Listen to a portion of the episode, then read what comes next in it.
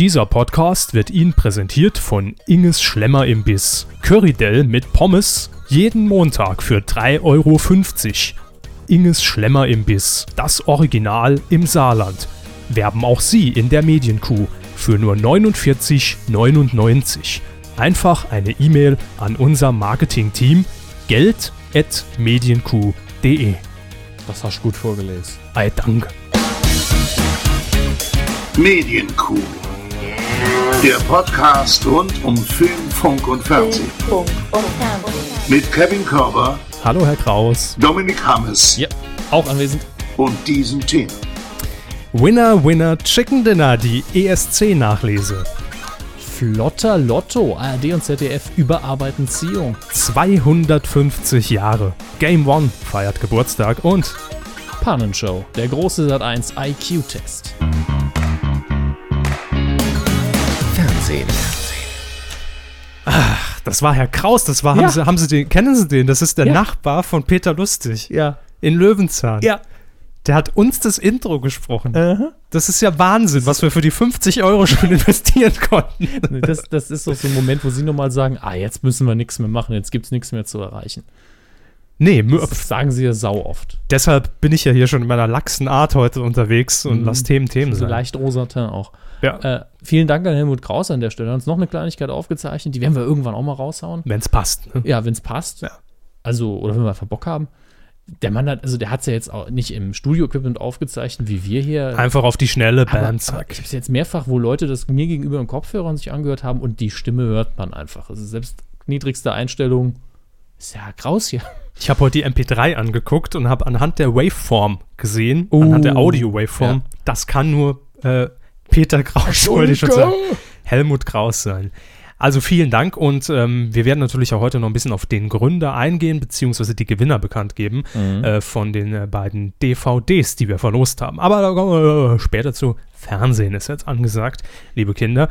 Am Samstag fand der European Song Contest statt, wie ihn N24 betitelt hat. Aber richtig heißt er natürlich Eurovision Song Contest. Mhm, W-I-S-C-H. Ja, in Schweden, in Malmö hat das Ganze stattgefunden, in der Malmö Arena vor 11.000 Zuschauern. Also nicht vom Fernsehen In 11.000. der Hansestadt Malmö. Hansestadt Malmö. Ja, klar. Es sind nicht nur deutsche Hansestädte. Aber heißt Malmö offiziell auch War, war zumindest eine Hansestadt. Also ob die jetzt auch noch ein H vom Nummernschild haben, weiß ich nicht. HM, ne? Ja. Aber Ja. das ist altes Gaming-Wissen. Patricia. Zack. Damals mal gezockt bis zur rausgehauen. Ne? Vergasung, aber dann doch in den Hex-Editor gegangen und mir das Geld hochgeschrieben. Äh, apropos Vergasung, ESC, äh, Europa singt und, und tanzt sich frei und zwar ähm, in Malmö. Ja, ich habe ihn geguckt, den Contest, weil nix, einfach nichts anderes lief. Es war kein Alternativprogramm gegeben und ich bin ganz ehrlich, einmal im Jahr brauche ich auch meine Dosis Peter Urban. Hallo, sehr schön, sehr schön. Hier ist Malmö, hallo. Ich kommentiere einfach mal alles, was hier über den Bildschirm Ah, flackert. die Haare sind toll, die Haare sind toll. Ja, er hat wieder seine, seine vorgeschriebenen Gags, hat er wieder abgefeuert, aber teilweise, vielleicht hat er auch bei Twitter mitgelesen, es kam mir einiges bekannt vor. man, man muss dazu sagen, dass, dass Peter Urban hat ein unglaubliches Gespür für Anti-Comedy, was sein Timing angeht. Der, der sagt die Sachen, die ein Witz sind, genau im gleichen Tonfall wie, ah, jetzt kommen hier die Vertreter aus Schweden. Er sagt genauso, ah, guck mal, da hat er sich auf die Fresse gelegt. Der Meister der, der Comedy. Understatement. Absolutes Understatement. Entweder man versteht einen Peter Urban oder man lässt es komplett bleiben und. und, und Das ist die urbane Herausforderung. oh, ich lasse das unkommentiert im Gegensatz zu Peter Urban. Also, Eurovision Song Contest, die Fakten wisst ihr natürlich, gewonnen hat äh, die, die, die Dänen Shakira und äh, Cascada ist auf Platz 21 gelandet. Ole. Das sind, da sind wir wieder in Vorlehner Gefilden hier. Ne? tiefer. Tiefer. F vor Horn. Vor Gildo Horn. Der hatte ja ein gutes. Gildo war Platz 9 oder ja, eben, sowas. hatte ein gutes Ergebnis. Und ich glaube, Roman Lob im letzten Jahr auch Platz 8. Da wird einem das mal wieder bewusst. Wir waren ja so Lena verwöhnt und immer nur Platz 1, Ja. Platz 1. Jahrelang haben wir ja den Eurovision Song Contest gewonnen, Ja. seit Nicole. das, wir waren da dominant. Ne? Ja. Und ähm, jetzt bei Aber, Roman Lob, ne, Platz Deutsche 8, Interpreten. hat man schon gesagt, oh, wow, wow, lässt langsam nach. Aber jetzt wird man in der ARD vielleicht auch wieder über eine Zusammenarbeit mit Stefan Raab nachdenken, nachdem das nicht ganz geklappt hat, Platz 21. Ähm, wir, wir haben am Anfang gedacht, die werd, würde höher platziert, so um die 10, 15 rum, einfach deswegen, weil man Cascada ja in Europa in den Dancefloors kennt. Ja, Aber ich glaube, jemand, von denen hat keiner zugeschaut. jemand hat auch getwittert, ähm, und zwar ging der Tweet, glaube ich, in die Richtung, dass er geschrieben hat, äh, wann war das nochmal, äh, dass Cascada europaweit bekannt war? Und habe Mhm. ich drauf kommentiert, bis Samstag circa 21.45 Ja, vielleicht war das auch nur ein Gerücht und wir haben uns das eingebildet, dass das so war. dass Vielleicht hat sich auch Cascada das jahrelang eingebildet. Ach, die, die Frau ist einfach glücklich, glaube ich. Also die, Ganz ehrlich, ich fand den Auftritt auch nicht schlecht. Also sie hat einfach gut abgeliefert, sie hat sich keinen Patzer geleistet. der Song natürlich, war halt nicht der Klopper. Also ja, und mal wieder hat es gezeigt, dass man natürlich, dass man natürlich mit einem Plagiat, das keins ist, äh, den Eurovision Song Contest nicht gewinnen kann. Also der ist einfach unberechenbar.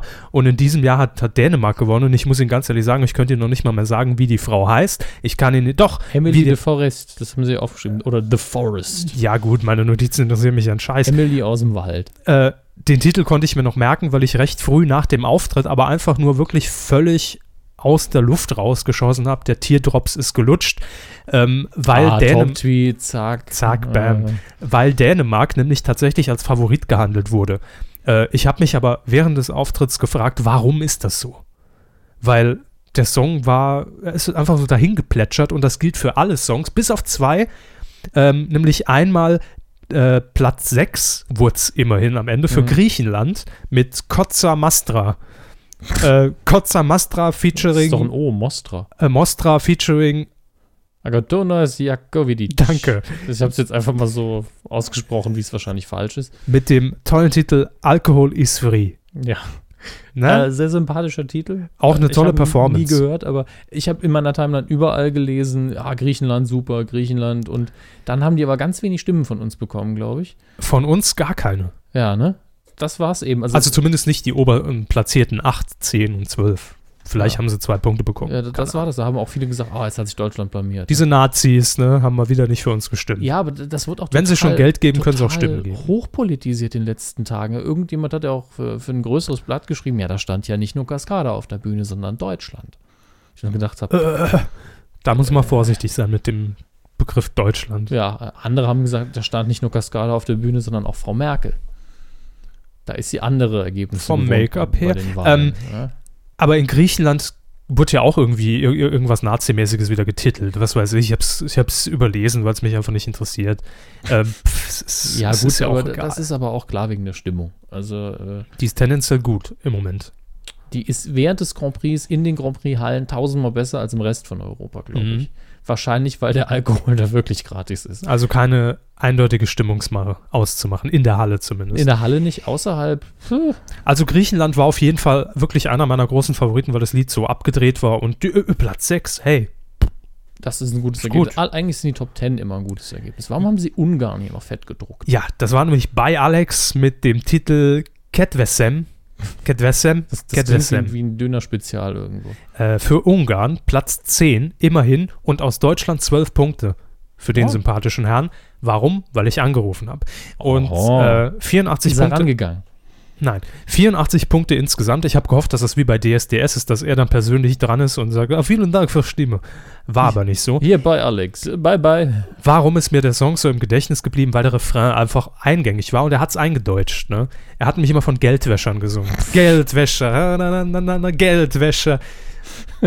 Hört es euch mal an. Bei Alex äh, mit Kedwesem. Habe ich auch mehrfach äh, gelesen. Ja, guck mal, Geldwäsche. Ja, Äh. mein Favorit, permanent. Immerhin Platz 10, ich bin zufrieden mit ihm. Ich, ich war ja in dem Jahr hier komplett Grand Prix abstinent, deswegen überfliege ich hier die Namen so, das ist ja auch wieder schön. Dass aber Anouk auch nur Platz 9 ge gelandet, aber Anouk ist ja auch relativ bekannt.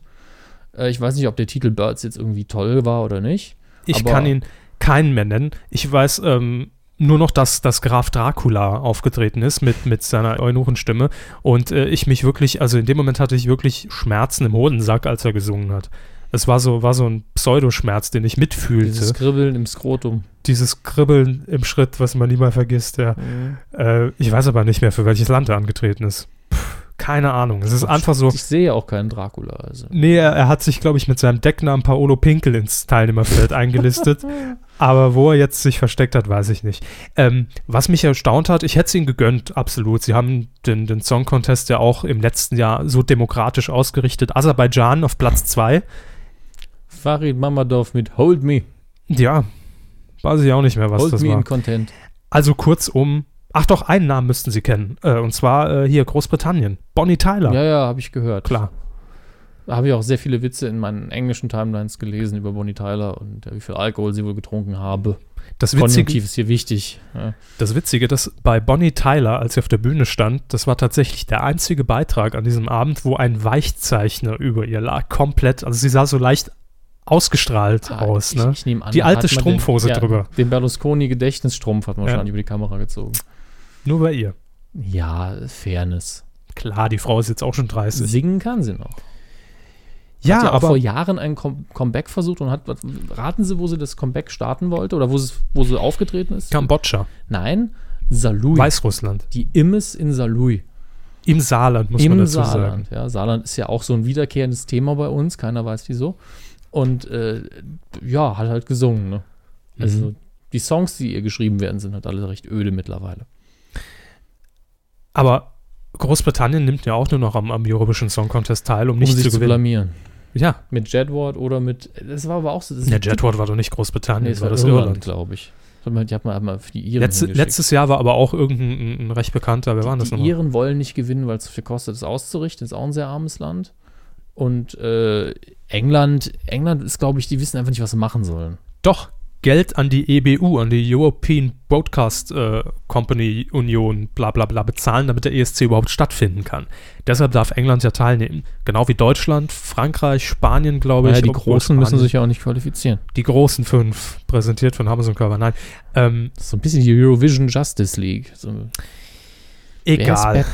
Eurovision Song Naja. Contest. Hiermit abgehakt. Es gab ansonsten wirklich nichts Spektakuläres, äh, außer eine kleine Sache, da kommen wir aber später noch zu beim Coup der Woche.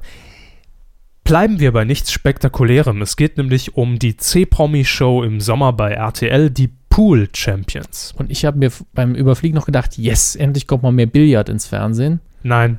Äh, äh. Leider nein. Die Pool Champions, Promis unter Wasser. Wir haben schon mal darüber berichtet. Es ist quasi, äh, dieser Streitfall ist das das TV Total Turmspringen nur auf Ja. RTL. Nein, ist es Man nicht. hätte einfach 180-Grad-Wendung machen müssen. Hey, Waterboarding. Dafür gibt es dann viel Punkte, wenn man 180 Waterboarding die Show. macht. Waterboarding die Show.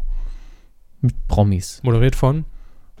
Äh, wie, wie, George W. Bush. Für RTL. Oder Ja. was? Super. Fände ich klasse. Mit Mhm. Untertiteln dann halt. Wir haben ja schon Oder berichtet. Steven Gätchen äh, übersetzt. Für RTL, ja. Wir haben ja schon berichtet, dass RTL diese Sendung starten wird. Ähm, ich weiß gar nicht, ob der, ob der Starttermin zu diesem Zeitpunkt schon bekannt war. Jetzt ist es jedenfalls. Wir erreichen den auch hiermit gerne nach. Bitteschön. Und äh, die Kandidaten, ach so, 21. 21. Juni. Juni, Dieses, diesen, dieses Jahres. jeweils freitags um 20.15 Uhr. Und damit ist auch ein bisschen entkräftet, dass es quasi ein Abklatsch, Abklatscher, wenn man auf, äh, vom TV Total Turmspringen wird, ähm, wo ja gerichtlich das Ganze, glaube ich, noch geprüft werden soll von Brainpool, ähm, ob das denn ja, müßig, müßig. Jo, ihr kennt ja den Scheiß. Ihr habt die Sendung seit Folge 10 ja gehört, unsere, und da wisst ihr Bescheid. Äh, es wird eine Serie. Es wird nicht nur ein einmaliges Event, sondern so ähnlich wie Let's Dance, dass natürlich auch die Vorbereitungen gezeigt werden der Promis und dann wird gesprungen und am Ende wird einer rausgewählt und dann nach 80 Wochen steht der Sieger fest. Jetzt stehen allerdings die Teilnehmer schon mal fest, immerhin, und das sind wirklich Namen, die sich zumindest in RTL-Reihen als A-Prominenz entpuppen. Fangen wir mal vorne an, ganz klar, wer muss dabei sein? Der Bachelor Jan. Das ist der Böhmermann. Nein. der Bachelor. Jan Bachelor. ähm, in diesem Jahr Bachelor bei RTL im Januar gewesen, jetzt natürlich ähm, vertraglich noch verpflichtet für ein RTL-Event seiner Wahl. Ich, ich glaube mittlerweile, dass es umgekehrt ist. Also wir werden hier noch ein paar RTL-Namen in Anführungsstrichen, also F-Promis, auf der Liste ja haben. Und ich glaube mittlerweile ist es so, dass in deren Verträgen auch steht, ich kriege garantiert, dass ich noch in so und so viel RTL-Format meine Nase in die Kamera halten darf. Und RTL muss dann zum Teil Formate erfinden, nur damit sie die Leute verbraten können. Zur Not dann Punkt 12, ne? Ja, Moderation könnte man den ja auch mal anbieten. Nee, so eine, so eine Service-Rubrik. ah, Sixpacks in 80 Wochen. wie schleime ich mich beim Bachelor ein? Coaching für die nächsten Kandidaten. Haargel günstig aus Polen importieren. äh, wie man sich Kampf, zum Kampftrinker wird, bevor man zum Bachelor äh, sich äh, bewirbt. Weil in dem Haus wird ja nur gesoffen offensichtlich. Da muss man ja wieder fit sein, von die Kamera an ist. Nagelpilz, was jetzt? Also, Bachelor Jan äh, ist auf jeden Fall mit im Boot. Und wer ist noch dabei? Eine Bachelor-Kandidatin mit dem Namen Melanie. Ja. reicht mir, um sie nicht zu kennen. Also. Ähm, Erotik, Model, alles gesagt. Dann Let's Dance-Tänzer Massimo Sinato. Let's Dance. Also das ist einer von den Unbekannten, die da tanzen, die aber da tanzen kann. Das heißt, genau. der, wird, der wird doch dann oben auch über dieses scheiß 20 Meter Brett tänzeln, bevor er springt. Auf dem Wasser tanzt er. Und dann bricht er sich den Knöchel und dann gibt es dann irgendwie eine Drama-Doku-Soap, wie er im Krankenhaus liegt. Das wird dann in exklusiv und explosiv mhm. nochmal aufgegriffen. Also der Woche professionelle sieben. Massimo. Ja, Woche 7, der Knöchel heilt. Ja. GZSZ, haben wir, hätten wir fast vergessen. Äh, da gibt es natürlich auch noch jede Menge Schauspieler, die da mitmachen können. Zum Beispiel Thomas Drechsel. Mhm. Mhm. Carsten Spengemann, der ist mit dabei. Dass man den immer wieder. Hat er noch Schulden? Nee. Gut. Auswanderer Also bei mir nicht. Gut, Auswanderer Conny Reimann. Jetzt wird es ganz außerirdisch. Ne? Nur Namen, die ich nicht kenne. Eigentlich. Ich habe keine Ahnung. Ich gehe davon aus, dass der Typ irgendwann mal bei Vox, was ja auch zum RTL-Universum gehört, äh, bei diesen Auswanderdokus mitgemacht hat und wohl irgendwie bekannt, bekannter ist von diesen Kandidaten. Genau wie damals Daniela Katzenberger ja auch durch äh, die Auswanderer bekannt wurde. Ja, sollen mal Ludolf hier von dem Brett springen. Ludolf. Ja. Das macht aber auch nicht Platsch. Lina van de Maas. Die heißt doch Van der Vaart. Lina van der Maas. Was ist das denn jetzt wieder? Ehemals D-Max-Moderatorin von Der Checker. Viel Auto, wenig Geld. Und äh, zuletzt bei Kabel 1 gesehen, bei, mit irgendeinem Format, das am Vorabend gescheitert ist.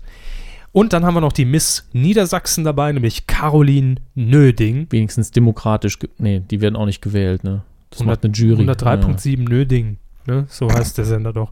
Äh, und Antonia aus Tirol. Meine Super Pampelmusen äh, sind der Gipfel in der Blusen, will ich nur an dieser Stelle zitieren. Und ich bin Zeuge. Songtext. Stimmt, ja, ja. Songtext. Schon klar. Also ein riesen Line-Up, worüber wir uns schon sehr freuen. Gut, dass sie alle baden gehen. So, das den ist ein zweiter Scheißwitz für heute. Hm? Den Satz schneiden wir übrigens auch hinter jede äh, Super Line-Up, wir freuen uns jetzt schon tierisch. Nee, ja. tolles Line-Up, wir sind sehr gespannt oder wir freuen uns jetzt schon drauf. Das kann man dann hinterher auf die DVD-Cover drucken mit dem Zitat Medienkuh, ne? Das ist okay. Gegen eine Gebührle von äh, 200.000 Deutschmark. Ja. Wenn ihr die nicht habt, könnt ihr die gewinnen beim Lotto, denn die Deutschmarkt wird demnächst auch ding, bei der Lottoziehung. Dreifacher Überleitungswert. yes. Wird demnächst auch bei den Lottoziehungen ausgelobt. Nein, dem Lotto im Fernsehen geht's an den Kragen. Aber ich mag Lotto King Karl an den Kragen. Haha, Lotto habe ich gesagt. Die Lottoziehung am Mittwoch im ZDF wird quasi komplett eingestellt. Also zumindest in ihrer jetzigen Form. Das hat uns die Welt am Sonntag belehrt an diesem Wochenende. Die Präsentation soll künftig von fünf Minuten auf eine Minute gekürzt werden. Läuft dann immer mittwochs um 18.54 Uhr. Also vor, de, vor der Werbung der Heute-Nachrichten. Mhm. Äh, aber ohne die Lottofee Heike Maurer läuft schlecht in diesem Jahr für Heike Maurer. Nein, erst die Ziehungspanne war ja sowieso total peinlich. Das wäre eine schöne Anmoderation für eine ernste Nachrichtensendung. In diesem Jahr läuft es schlecht für Heike Maurer. Warum, sehen Sie gleich. Bei Akte Lotto. Erst, die, erst die falschen Bällchen gezogen. Jetzt darf sie nie wieder Bällchen anfassen. Das ist noch gar nicht raus. Wer weiß, wo sie in Zukunft ihr Geld verdient. Ja. Ähm, Lotto, Lotto am Samstag soll ebenfalls überarbeitet werden. Das hat zumindest der Sprecher oder Einsprecher des hessischen, hessischen Rundfunks, wo das Ganze ja produziert wird im Main Tower äh, in Frankfurt, wird ebenfalls überarbeitet. Es soll alles viel schneller und knackiger werden, kompakter, moderner gestaltet. Das äh, hat auch die Welt am Sonntag berichtet. Dort soll die Lottofee Franziska Reichenbacher allerdings erhalten bleiben. Ja gut, die hat noch ein paar Jährchen vor sich. Muss noch ein bisschen hinmachen bis zur Rente. Und ab Juli soll diese Ziehung in der ARD allerdings dann auch den Platz wechseln. Das war ja bisher immer, glaube ich, irgendwann abends, so zwischen 10, also 22 und 23 Uhr. War auch nie ein beständiger Sendeplatz. Wenn da zum Beispiel mal so ein dämlicher Eurovision Song Contest läuft oder Boxen oder irgendwas, ist es auch Essig mit der, mit der Ziehung der Lottozahlen. Kommt die irgendwann um 1 Uhr. Ähm, jedenfalls soll sie jetzt laufen am Vorabend samstags zwischen dem Sportstudio und der Tagesschau. Wams. Jo. Es soll bei dieser Umstrukturierung keine Zusammenhänge mit dieser Panne des Ziehungsgerätes geben. Das hat man nochmal explizit Mhm. natürlich betont, weil der Verdacht naheliegt. Naja, Die Akte Lotto. der, der Zeitpunkt ist halt so ein bisschen fragwürdig, aber äh, ganz ehrlich, ich fand als Kind die Lottoziehung schon öde. Ich meine, warum? Immer diese Fahrstuhlmusik dann auch, ne? Und dann drehen sich die Kugeln noch mal zweimal, nochmal im entgegengesetzten Sinne. und, und da weiß man schon längst, was es ist. Und dann dreht sie sich von den Kugeln weg zur Kamera. Die 14. Dann dreht sie sich wieder zurück und dann wieder Schnitt. Und ich, also es hat schon so einen gewissen hypnotischen Zen-Charakter, aber die Zeit hat ja keiner mehr heute. nee. Da kann man die Deshalb- Zahlen ja auswendig am nächsten Tag. Deshalb wird das alles viel kompakter präsentiert. Einfach Wahrscheinlich SMS schicken. Sie haben gewonnen. drückt einmal jemand auf den Knopf, dann stehen da sechs Zahlen, fertig. Ja. Hm? Der von Ihnen eingegebene Code und so weiter. Ich denke mir jetzt sechs Zahlen zwischen 1 Ja. und 49. Mm, Ja, Raten Sie mal. Salvatore hat andere Zahlen. Falsch. Äh, Ah, hier muss sie weg. Polizia. Ciao, ciao, ah, ciao, Bella, ciao. So wird es in Zukunft laufen bei ARD und ZDF. Ähm, nur eine ganz kurze Information. Schlag den Raab lief ja die letzte Folge vor äh, eineinhalb Wochen und geht jetzt in die Sommerpause. Wir müssen allerdings nicht auf Stefan Raab oder das Format oder Steven Gätchen verzichten, denn Schlag den Star kommt zurück. Das hat ProSieben letzte Woche angekündigt in der Sommerpause von Schlag den Raab Wup, ab wup. dem 22. Juni. Der Jackpot startet mit 50.000 Euro und viel wichtiger sind, welche Prominenten treten dieses Mal gegen den Otto Normalbürger von der Straße an. Stefan Raab ist ja nur Joker in dieser Sendung. Das ist in der ersten Sendung, hey, der Kaiser. Matze Knob.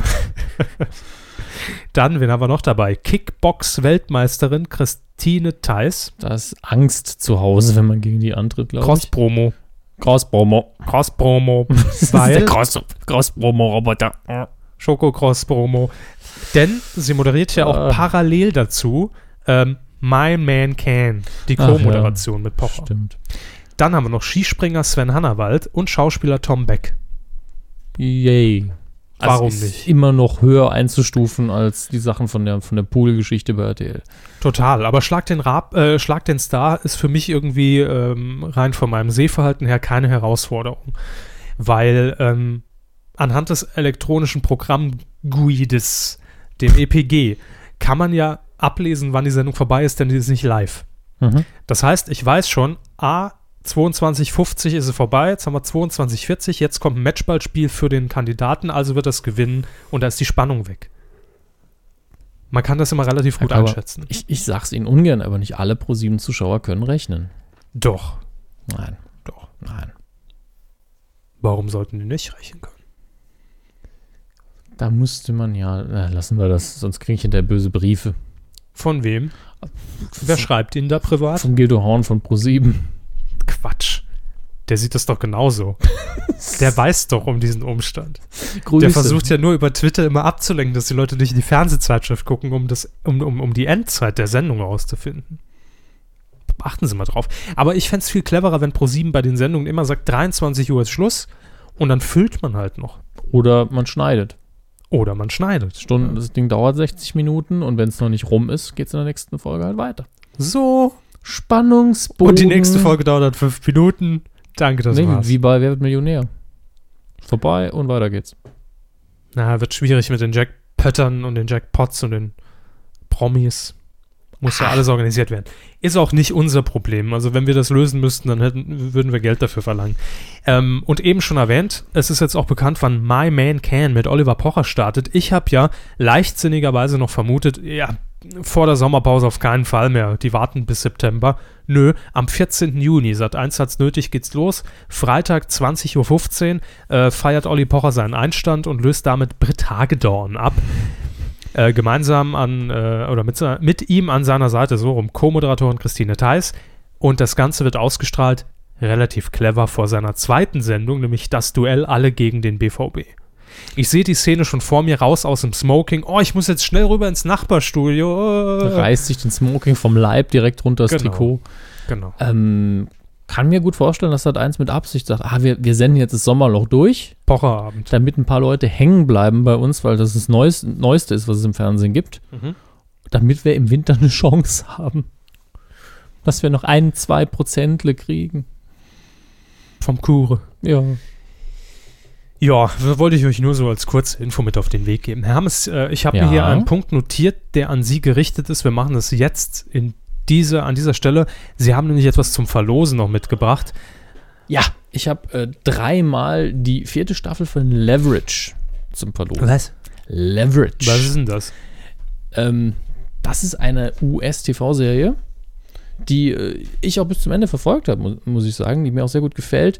Äh, sie haben, es ist unglaublich äh, klischeemäßig eigentlich aufgebaut. Sie haben äh, ein Team aus vier Verbrechern, angeführt von einem Versicherungsagenten, der sagt, ihr arbeitet jetzt für mich und wir machen Hallo, nur Herr noch Kaiser. ja, und wir machen nur noch Gutes. Im Deutschen wäre es ja Kaiser. Also es ist eine, eine modernisierte Version des A-Teams ohne den Militärhintergrund. Eigentlich, wir haben einen Hacker, wir haben eine Meisterdiebin, wir haben eine gewiefte Betrügerin, einen Schläger, also einen wirklich einen Nahkampfexperten Hm. und eben das Mastermind, der Versicherungsagent, äh, der eine persönliche Hintergrundstory hat, die das Ganze so ein bisschen trägt. Es ist sehr viel Spaß eigentlich die halbe Zeit, einfach nur, wo man sagt, ah, wie werden sie jetzt das nächste Arschloch übers Kreuz führen, weil das sind wirklich Unsympathen immer, die sie dann äh, verarschen und diese Übers betrügen. Kreuz führen, Übers Kreuz, Legen. äh, aufs Kreuz legen, aufs Kreuz legen, überführen, überführen. Eines, eines Verbrechens kommt auch häufiger vor. aufs Kreuz führen. Ja, genau. Äh.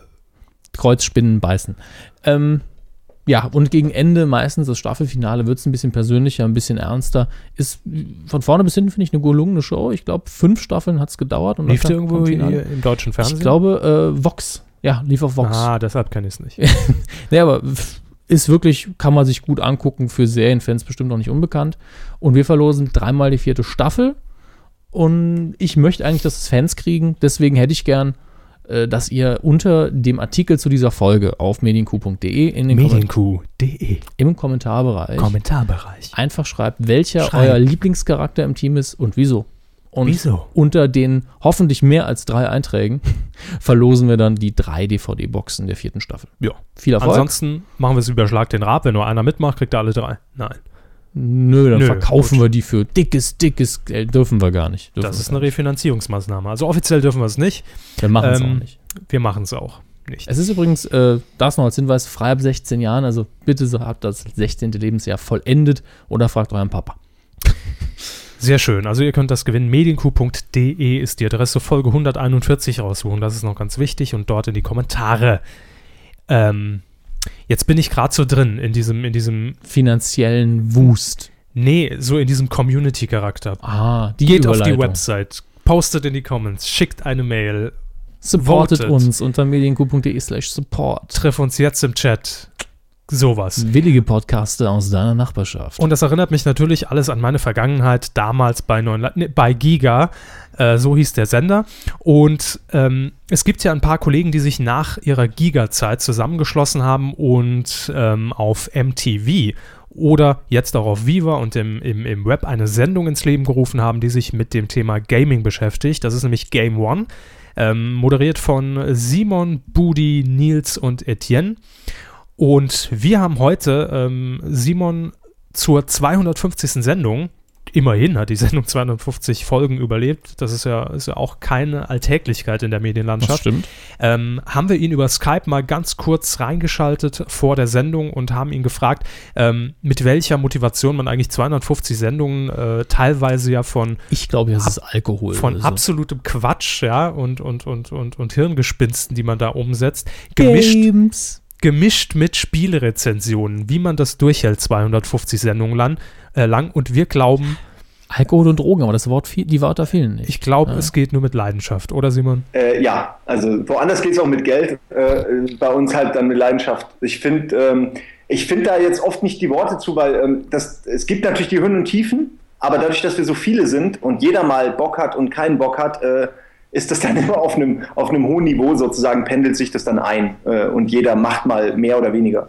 Da wir halt auch recht viele Leute sind, passt es eigentlich dann. Ich glaube, wir, wir haben so einen gewissen, äh, es ist jedem unangenehm, was Schlechtes abzuliefern, weil man dann irgendwie den Druck hat der ganzen Sendung davor Mhm. und mit den Leuten ja auch in einem Raum die ganze Zeit sitzt und alles. Und ich glaube, ähm, ich glaube, das sind auch alles super Nerds hier, die, die einfach Bock haben, dass es gut wird. Nein, Nerds? Nerds. ja, also keine Gesundheit. ja. Aber man muss ja schon irgendwie eine Portion Mut auch mitbringen, ähm, wenn man sagt, wir, wir stellen jetzt äh, eine Gaming-Sendung auf die Beine. Denn, sind wir mal ehrlich, es ist halt total Special Interest und, und Nischenprogramm. Ähm, wie, wie kam damals die Idee? Wie, wo, wo, habt ihr den Mut her gehabt, zu sagen, wir, wir probieren das jetzt einfach mal? Boah, das ist schwierig, weil heute im Nachhinein würde ich auch sagen, heute hätte ich die Eier dafür nicht mehr. Ähm, damals war es, glaube ich, einfach, hat sich so ergeben, weil wir waren bei Giga, also Budi und ich, äh, äh, da, damit hat es ja quasi angefangen mit uns beiden und äh, wir hatten ähm, so ein bisschen äh, lange Zeit schon bei Giga auch genug so. Man hat das dann ja irgendwie auch drei, vier, fünf Jahre gemacht und, und ähm, irgendwann wollte man auch was anderes machen. Und ich persönlich wollte schon immer so eine Sendung machen, die klein, kurz, prägnant ist und irgendwie halt nicht so zwei Stunden lang, ja, sondern mhm. einfach, ich, ich hatte immer die Idee, man nimmt zwei Stunden auf, schneidet die dann aber auf 30 Minuten so. Ähm, das war meine Vorstellung von einer, von einer Sendung. Äh, und dann kam es eigentlich so, dass Budi, der ja eh das Face von Game One ist, schon damals äh, irgendwie einen Deal hatte bei MTV, er könnte da vielleicht als, ähm, als VJ anfangen. Und in dem Moment, in dem ich das mitgekriegt habe, habe ich ihn einfach permanent genervt, so komm, wir stellen denen direkt eine Sendung vor. Wir, wir, wir, machen was und stellen es denen direkt vor und kommen da richtig fett an mit, mit Konzept und allem und dann können die gar nicht anders, mhm. äh, als begeistert zu sein. Und äh, zumindest, ja, begeistert vielleicht waren sie jetzt nicht, aber zumindest doch äh, haben sie haben sie uns geglaubt, dass wir da Ahnung von haben und dass Gaming vielleicht auch für MTV das Richtige ist. Nun gab es ja im deutschen Fernsehen unter anderem auch durch die öffentlich-rechtlichen so ein bisschen forciert in den Spartensendern immer wieder Versuche, so das Gaming und auch den E-Sport-Bereich stärker nach vorne zu bringen, ein paar neue Sendungen zu machen. Aber ich weiß jetzt auch nicht, wie die aktuelle Situation ist, wie da die Lage ist. Du weißt das sicher besser. Was fehlt in deiner Meinung nach im deutschen Fernsehen? Was kann man denn da noch machen im Gaming-Bereich? Also da ist tatsächlich, obwohl E-Sport, finde ich, ein schwieriges Thema ist, um es ins Fernsehen zu bringen, bin ich immer noch der Meinung, dass da so viel Potenzial drinsteckt, äh, wenn die Leute, die vielleicht jetzt mit Gaming und E-Sport vor allen Dingen nicht so viel zu tun haben, wenn die mal wüssten, was für eine Logik hinter so einem Spiel steckt und, und wie das einfach funktioniert, wenn da äh, ja, ich nehme jetzt mal ein ausgelutschtes Beispiel. In Counter-Strike fünf Leute gegen fünf antreten. Das ist einfach wenn man weiß, was da abgeht, super spannend. Und wenn man weiß, wie in StarCraft 2 die, die Rassen funktionieren, was da eine Einheit, wenn die, der eine hat und der andere nicht, dann kann das schon sehr viel bedeuten. Und das kann in die Hose gehen, das kann aber auch genau die Taktik sein, die ihm dann zum Sieg verhilft. Und es ist, es ist schade, dass das so ähm, nur einer kleinen Gruppe von Leuten vorbehalten ist, und ich bin absolut fest davon, definitiv überzeugt, wenn man das richtig machen würde, wenn man das wie Schlag den Rab aufziehen würde und äh, einfach auch geschickt erklären würde, wie funktioniert ein Spiel, ähm, dann würde es auch eine große Menge an Leuten interessieren, die vielleicht überhaupt niemals gamen oder zocken würden. Also ich, ich kenne selbst Leute, die gucken sich StarCraft 2 Matches online an, ohne dass sie jeweils weder StarCraft noch irgendwas anderes gespielt haben. Einfach nur, weil sie das Spiel verstehen, so wie man ja auch Football verstehen kann oder Baseball äh, oder halt Fußball.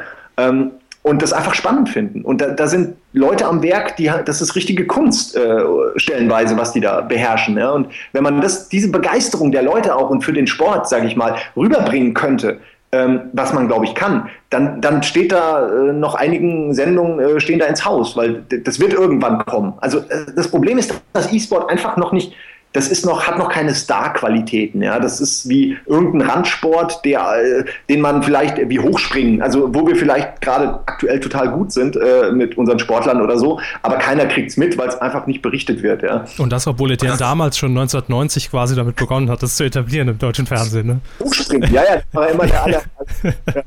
Nein, natürlich E-Sports. Äh, ja, wir hatten ja Giga E-Sport und das war ja tatsächlich auch eine sehr beliebte Sendung. Ähm, aber die ESL hat ja dann damals auch Giga übernommen und äh, das hat dann leider äh, langfristig nicht äh, zu mehr Geld geführt und wurde dann ja leider wieder eingestampft. Aber die Idee, äh, dass einfach ohne, ohne dass man jetzt so hochtrabend von oben herab redet, äh, E-Sport zu präsentieren, die ist auf jeden Fall immer noch möglich. Ja, man, es fehlt auch ein bisschen an deutschen Stars. Also ohne Kritik jetzt einfach nur, es, es sind halt Leute, die sitzen an ihrem Rechner und, und haben meistens ein Gesicht dabei.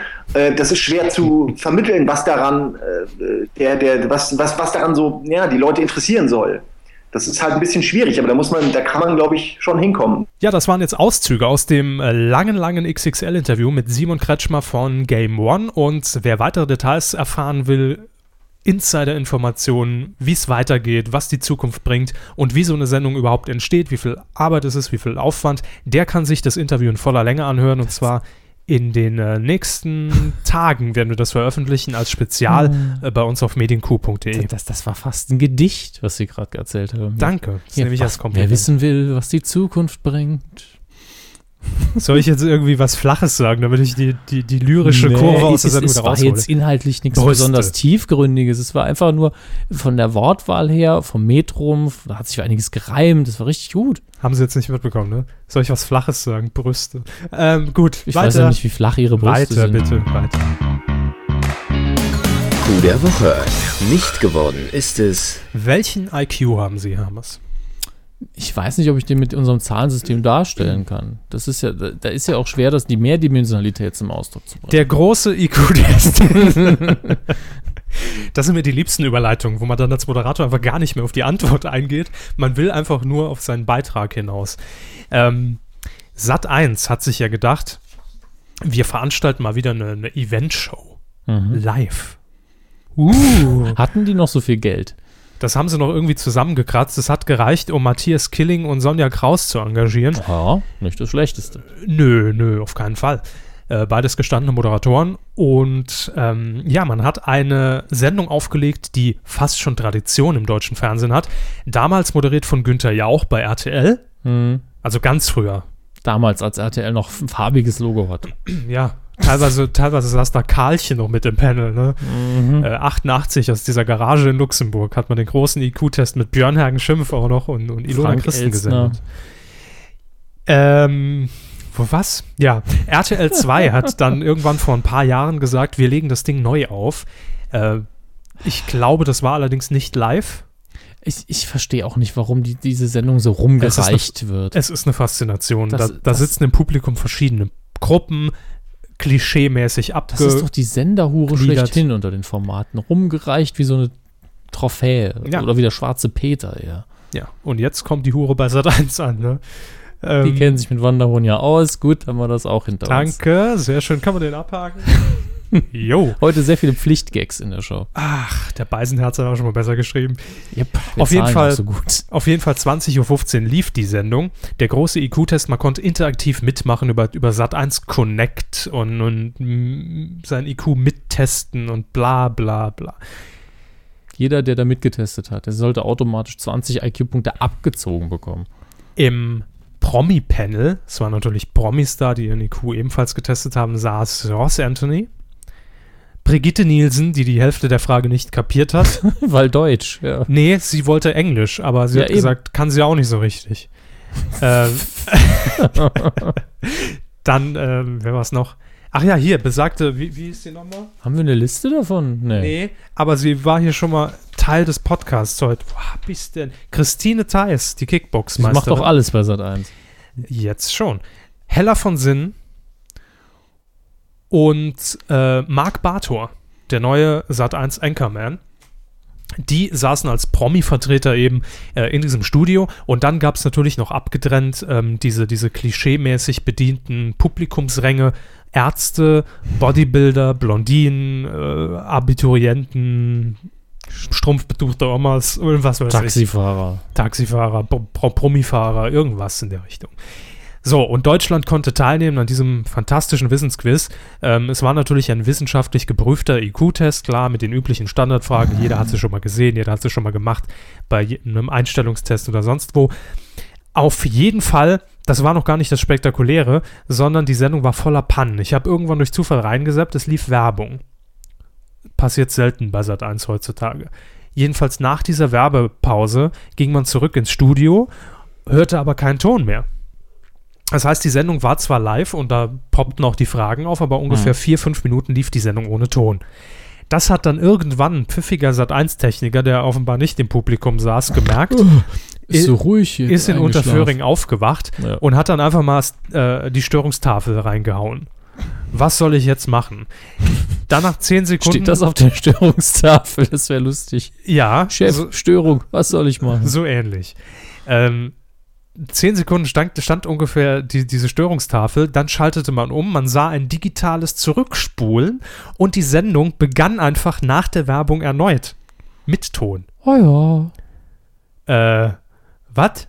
Das ist doch live, haben sich viele gedacht. Ähm, bei Twitter kam natürlich dann die Meldung rein, das ist ja aufgezeichnet, die machen uns da was vor, es ist gar nicht live. Man hat dann auch fairerweise nach ungefähr 10 Minuten das Sat1 Live-Logo, diesen Live-Zusatz, rausgenommen aus der Bildinformation und ließ die Sendung dann einfach zeitversetzt laufen. Aha. Ja, die Sendung war natürlich live. Man ist auch irgendwann nachher darauf eingegangen und hat gesagt, ja, uns ist da eine Panne passiert und bla bla bla. Aber hat natürlich für Verwirrung gesorgt. Es sind noch ein paar mehr Pannen passiert. Heller von Sinnen hat sich permanent beschwert über die Fragen und hat gesagt, ja, da geht aber auch Antwort B. Nee, das sehe ich nicht ein. Geht auch Antwort D. Ja, ja, sehe ich nicht ein. Also hat sich permanent beschwert, hat auch, glaube ich, den niedrigsten IQ in der Runde gehabt von 90 oder sowas. Und ja. ähm, hat das Ganze aber mit, mit einem lachenden Auge natürlich, äh, hat sie das, das ist das Risiko, was man immer eingeht, wenn man so eine Sendung geht. Und äh, da ist es besser, man ist Comedian, als wenn man irgendwas Ernstes ist. Zum Beispiel? Äh, der Bartor zum Beispiel. Wenn der jetzt ein IQ von 75 gehabt hätte, dann vielen Dank. Nee, schon ein bisschen höher. Ich ja, weiß aber nicht mehr, wie viel. Ich mein, ich halte ja eh nichts von den Tests, aber das sieht halt immer doof aus dann. Es kam dann noch, später nochmal zu einer komischen Panne, wo dann plötzlich der Ton immer zeitversetzt war. Also Bild-Tonschere, wie man es im Profibereich nennt. Ton lief 10 Sekunden vor, mal 10 Sekunden zurück. Man hat das irgendwie nicht richtig in den Griff bekommen. Live-Übertragung bei Sat 1, hä? Wie geht das nochmal? Das war doch bestimmt super, wenn man bekifft war. Weiß es nicht. Auf jeden Fall war es eine riesige Punch-Show an sich mhm. und, glaube ich, 45 Minuten überzogen oder sowas. Also, ähm, war aber nicht Coup der Woche. War zu wenig dafür. Sat 1, das war schon nicht schlecht, aber. Mh. Hm. Also, ich glaube, wir messen es in dieser Woche vor allen Dingen an den Schu Zuschauerzahlen, denn die Person. Absoluter Mega-Flop, die Sendung übrigens. Ja, eben. Das hat ja kein, kaum einer gesehen. Ja. Hingegen die Gewinnerin, die wir jetzt gleich vorstellen, die haben viele gesehen an dem Tag. Sehr viel. Coup der Woche. Und es ist so ein bisschen tragisch für diese Person, die den Coup der Woche abgegrast hat, denn ähm, wenn man jetzt bei YouTube oder einschlägigen Videoportalen ihren Namen eintippt, ist nicht mehr ihr großer Erfolg von vor zwei, nee, vor drei Jahren ist es ja inzwischen ja. schon her, oben zu finden, nämlich ja. der Sieg des Eurovision Song Contests. Achso, ich dachte, es geht um Bettina Wolf jetzt. Nein, ähm, so, sondern es geht um Lena Meyer Landrut. Ist hier noch ein Begriff? Ich kann mich dunkel erinnern. Gut, das ist schon mal die richtige Richtung. Ähm, jedenfalls Lena natürlich ihr grandioser Sieg. Wir haben ihr so viel zu verdanken. Deutschland, äh, bla, bla. Blaue Unterhose, ne? Ja, weiß nicht, was sie getragen hatte. Nein, ich meine der, der Songtext. Ja, ja. Blau piep, piep, piep, piep, kleiner Satellit hieß der. So ähnlich, ja. Mhm. Lena hat jedenfalls in diesem Jahr beim Eurovision Song Contest ähm, die ausführliche Besprechung auch nochmal zu hören, in Q141 äh, 141 in dieser Folge. Einfach ganz zum Anfang spulen. Ähm, Lena hat die Punkte aus Deutschland vergeben, live aus Hamburg vor der Reeperbahn. Und das muss man allerdings dem NDR mal zugestehen und auch mal lobend hier tätig sein. Äh, ich glaube, Deutschland ist das einzige Land, das vor Live-Kulisse die Punkte vergibt und nicht vor einer billigen Bluebox irgendwo in der ja, Tschechei. Wie damals schon bei Die, als Lena gewonnen hat, war er auch live in Hamburg. Ja, immer auf die Reeperbahn geschaltet und da ist auch immer Stimmung, während natürlich irgendwie in der Ukraine nur, nur, nur eine Moderatorin von einer Bluebox sitzt, total schlecht gekiet. Mhm. Man sieht noch die, die, die blauen Fransen. Nacken, ne? Ah, ganz schlecht. Also da finde ich, ist Deutschland schon weit vorne seit das Jahren, bringt uns trotzdem nichts. Ja, das, das ist aber, die, der Blue, die Bluebox, das ist natürlich noch Tschernobyl, ne? Blue Box, Baby. Da, da, da. ähm, Geh mal. Lena hat die Punkte vergeben und da ist ihr ein kleiner Fauxpas passiert und mit diesem steht sie bei YouTube natürlich jetzt auch mit 80.000 Uploads äh, weit Uploads. oben. Uploads? Ja, es wurde mehrfach abgeloadet von verschiedensten Usern aus ganz Europa. Okay. Es war ja eine Riesenpanne, die ihr da unterlaufen ist. Wir hören rein, wie das klang, als ähm, Malmö nach Hamburg geschaltet hat. Wer ist das? Natürlich Lena, die Stimmen aus Hamburg und es regnet immer noch auf der Reeperbahn. It's Hamburg calling, it's raining, but we're having so much fun! Here are the results from the German vote. And our eight points go to Iceland. Das ist schön. Acht Punkte aus Deutschland an Island. Uh, ten points go to Norway. Neun, äh, zehn an Norwegen. I am just so uh, ten points go to Denmark. I'm so sorry. Oh, oh my god. Oh, der hat sie sich vertan. Lena. Oh Everybody got really nervous. I'm so nervous. Le Danemark, 10 points. Are you sure? Also, And finally, at 12 points, go to lovely Hungary. La was hat sie Hongrie, da 12 points. getan? Also zwölf Punkte für Ungarn. Geldwäsche! ja, das war ja ein Der Riesenskandal. Obern hat die ja ausgelacht.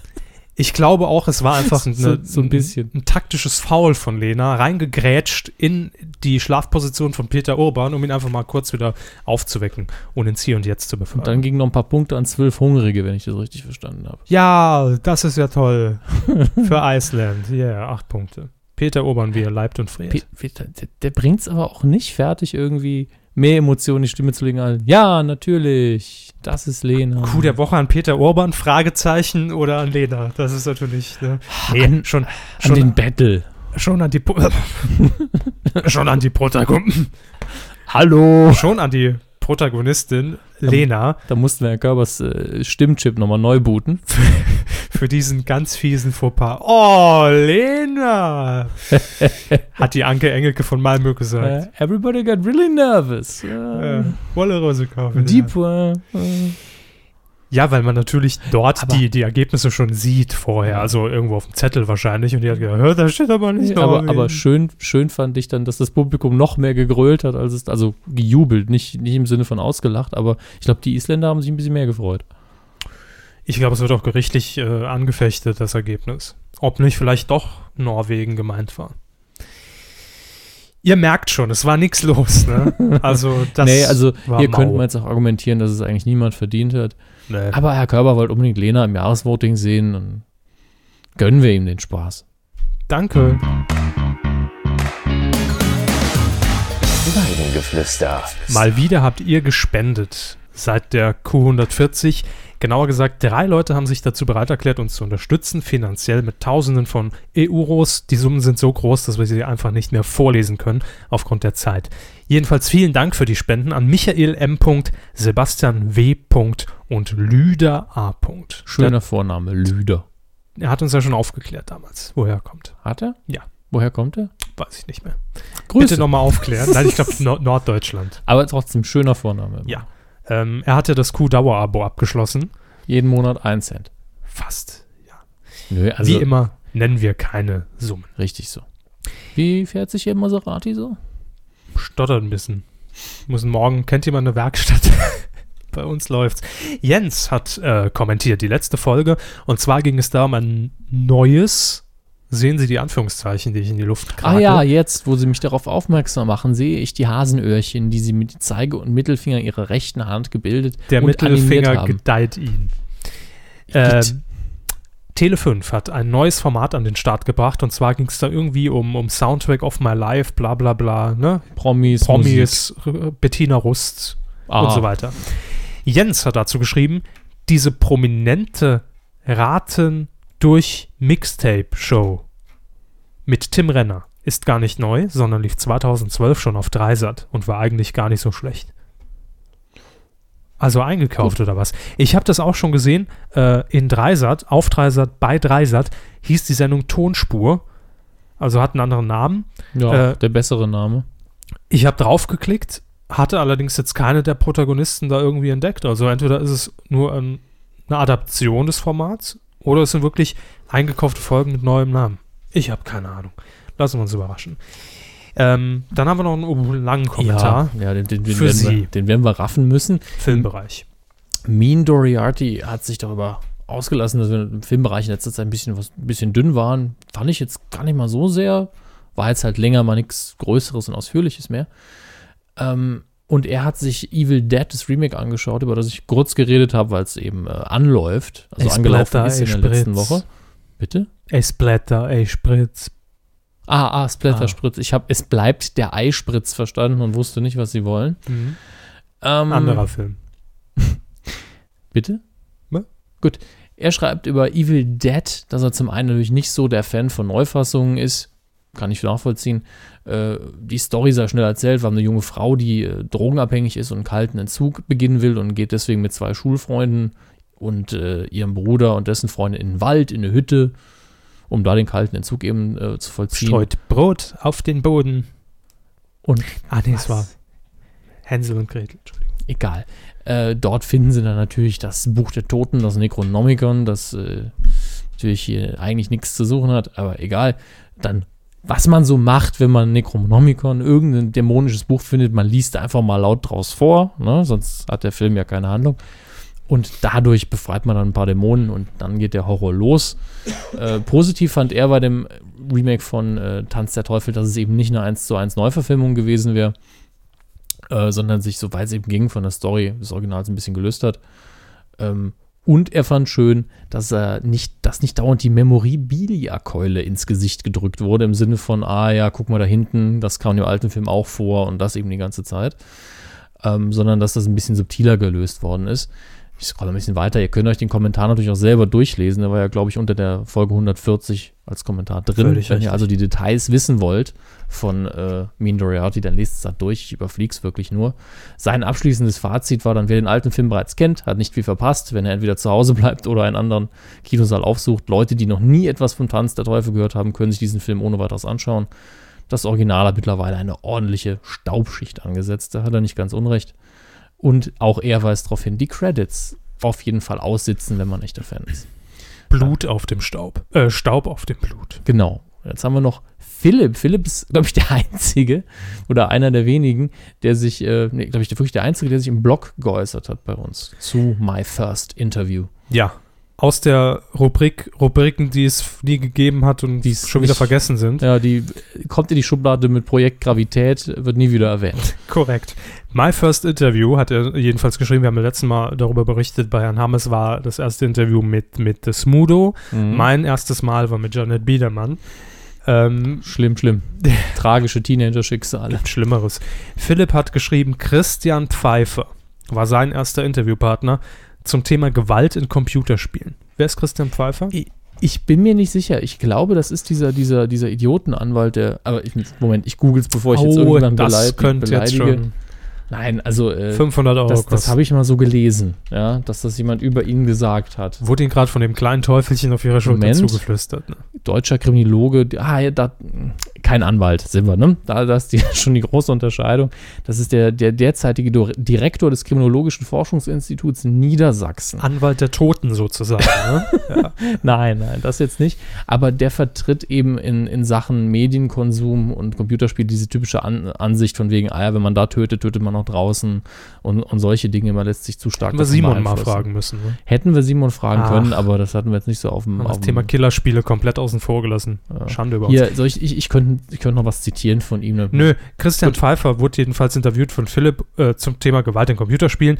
Äh, und er schreibt, war die totale Katastrophe. Seitdem habe ich schon Angst, irgendwen nach der Uhrzeit zu fragen. Der Mann ist echt ein Knaller. Tja. War es so schlimm? Also war er schlecht Also, vorbereitet? Ich versuche es mal neutral zu formulieren. Herr Pfeiffer ist jedenfalls jemand, der seine Meinung sehr robust vertritt und ist, glaube ich, auch recht äh, resistent gegen Argumentationen. Und Sagen wir ein schlechter erster Interviewpartner. auf jeden Fall. So, haben wir das doch mal schön zusammengerafft. Ja, wenn ihr noch ähm, Feedback habt zu dieser Folge, zur Folge 141, dann gerne in die Kommentare auf medienku.de oder per E-Mail, das sagen wir eigentlich viel zu selten, an hammes.medienku.de. Oder an körper.medienq.de. Ich bin das Minus noch gewohnt von früher, Ja, aber ohne falsch. Minus mittlerweile. Körper Ja. mit OE natürlich. Und ohne Minus. Also, Film. äh, also meine E-Mail ist eindeutig leichter zu dem. Angry Birds. Angry Birds. Ja. Wir sind im Filmbereich gelandet und der Hammes will uns mal wieder einen Film näher bringen, der ähm, auf einem Computer Hashtag äh, Was heißt- slash Smartphone Game Was heißt näher Basiert. bringen? Ich habe es aus zwei Gründen aufgegriffen. Zum einen ist die Newslage im Filmbereich immer wieder sehr dünn. Zum anderen, wir haben schon mal darüber berichtet. Reiten sie doch nicht auf jedem Wort rum. Nein, was, was, was? Ja, nur ich, ich wollte das immer so aufziehen. Ich wollte das immer so aufziehen. Ich wollte eh so anfangen. Ich habe nur ihr Wort als Überleitung genutzt. Überleitung. Fühlen Sie sich doch nicht so angepisst. Ja? Überleitung. Nee, wir haben über Angry Birds äh, den Film als Projekt schon mal berichtet im Zuge dieser Lizenzverkäufe damals, als es äh, verkauft, von Hasbro verkauft worden ist. Hier Monopoly und, und die ganze Scheiße. Und wir haben ja auch schon äh, Schiffe versenken. Schiff versenken war ja schon im Kino. Hat ja kein Schwein geguckt, sinnvollerweise. Und da haben wir auch damals Angry Birds, der Film, was ein Blödsinn. Und äh, zuerst war ja geplant, eine Zeichentrickserie aufzuziehen. Schweine Das, im Weltall. nein, das gibt's, das ist bei den Muppets. Es gibt die Comicserie Angry Birds Toons schon im Internet. Und Ich glaube, das kann man auch irgendwie über die App gucken. Ich bin mir da nicht so sicher. Aber es gibt bereits 52 Folgen und die werden millionenfach, wurden die schon abgerufen, haben auch Geld eingenommen, haben mir heute so einen kleinen Trailer angeguckt. Ja, ich meine, es gab auch mal eine Super Mario Zeichentrickserie. Also alles, alles geredet schon. Und ähm, ja, ich glaube, ich stelle das Mikro jetzt mal lauter. Mal auf, Nein. gib mal auf den Senkel hier, dass ich hier immer näher ranrücken muss. Ähm, und jetzt hat sich Sony als Vertriebspartner gefunden für den Sony, äh, für den Sony, für den Angry Birds Zeichentrickfilm. Jetzt muss ich wieder weg. Ich habe wie gesagt, stellen Sie sich äh, wie beim Einparken hier. Ja, ja, stopp, stopp. Oh, ja. das, das übersteuert total. Ja, ey. Drehen Sie sich bitte wieder leiser, Hermes. Ernsthaft? Ja, das übersteuern. Jetzt habe ich auch laut gerufen. So, Lieber wer- leiser nah ans Mikro. Verzeihung. Sony, Vertriebspartner für den Angry Birds Film. Ähm, Startdatum gesetzt momentan 1. Juli 2016. What? Da lebt doch keiner mehr. Ich warte ja immer noch auf den äh, Film zu The Sims. Der war ja auch noch äh, in Planung. Wird vielleicht mit den neuen Spielen dann rausgebracht, endlich. ist das FSK 18, wo man nur auf die Duschszenen wartet, dass sie nicht mehr werden ja gepixelt sind? verpixelt, das FSK 0. Achso. Genau wie die Schlägereien immer dieser Cartoon-Wolke dann äh, passieren. SimCity-Pornos? Das ist doch die Frage. SimCity-Pornos nicht, wenn dann nur The Sims. Das ist ein Unterschied. Weil Ähm, meine ich ja. ja, kopulierende Äh, Wolkenkratzer sind nicht so spannend. Ja. Auch für den einen oder anderen, Für den Architekten äh, unter den Fetischisten, ja. für den einen oder anderen Banker in Frankfurt sicherlich interessant. Aber ähm, die Sims, gibt es ein Sims-Porno? Die Frage stellen Sie mir, ich bin hier nicht der Porno-Experte. Das dachte ich bisher immer. Mir wurde das ja so verkauft, dass ich sich. Ich habe gesagt, alle Filme, über die ich hier je geredet habe, sind Pornos. ich meine, Pornos ne? sind ja auch Filme. Herr der Cockringe und all so ein Blödsinn. Genau, ja. Können wir den auch nochmal in die Schlagworte packen. Mhm, mhm. Google wird uns mögen. Ah, eine News haben wir noch. Seth MacFarlane, der in diesem Jahr die Oscars präsentiert hat. Ich habe das ja sehr genossen. Ich fand, der war ein super Oscar-Host nach einem relativ langer Durststrecke. Äh, Wird es nicht nochmal machen. Er hat ja auch direkt danach eigentlich schon gesagt, äh, nochmal habe ich nicht wirklich Lust. Aber das heißt ja noch nichts. Das heißt, man hat sich wohl hinter der Kulisse auch um ihn bemüht. Sagt man ja auch oft unmittelbar danach. Äh, ja, äh, man hat sich um ihn bemüht, weil er eben einen guten Job gemacht hat und gesagt, ah, vielleicht will er ja nochmal, vielleicht können wir genug Geld geben, keine Ahnung. Ähm, er hat jetzt allerdings bekannt gegeben, äh, und ich habe es mal für, für Herrn Körber übersetzt, damit er es vortragen kann, dass er es nicht macht, und zwar in folgenden Worten. Wo steht denn das? Filmbereich gucke ich mir die an, so wie Sie sich Mhm. Fernsehen die angucken. Äh, traumatisierte Kritiker atmen erleichtert aus. Ich kann die Oscars nicht nochmal moderieren. Ich habe mich darum bemüht, das Termin nicht zu schaffen, aber ich brauche Schlaf. Das haben Sie doch geschrieben. Ich habe es übersetzt. Das ist aber auch Ihre Einstellung zu generell. Ja, oder? Sie können Oscars hier in meinem Verhältnis auch austauschen zu. Ich würde ja gerne vorbeikommen, aber ich muss auch mal schlafen. Sie machen es für die Hälfte des Gehalts. Die Oscars würde ich moderieren, klar. So. Auch, für, auch fürs ganze Gehalt. Hm. Reden, reden wir nochmal drüber, ne? Ja, ich würde jetzt gerne die Kinocharts vorlesen, aber, Aber. die offiziellen, äh, die, die wohl, glaube ich, vom Media Control kommen, also die Charts, bei denen es nicht nur um die Cinemax-Kette geht, sondern um alle Kinos, die sind noch nicht draußen. Also ich habe vorhin noch mal geschaut, waren noch nicht online. Äh, die Cinemax-Charts finde ich ein bisschen fragwürdig, ähm, weil das eben nur eine große Kinokette ist. Ist aber ein guter Indikator. Laut dem soll tatsächlich Evil Dead auf der 1 stehen, habe ich heute gelesen. Das wird mich schwer überraschen, allein weil es ein FSK 18-Film ist und wir zwei starke Blockbuster noch in den Charts hatten. Deswegen äh, will ich jetzt ungern sagen, jo, ist auf der 1, aber die Tendenz sieht schwer danach aus. Ähm, bin so oder so überrascht, dass der so gut abschneidet. Es sei denn, irgendwie im Cinemax hat man gesagt, ach, FSK 18, lass die Kinder auch alle rein, komm.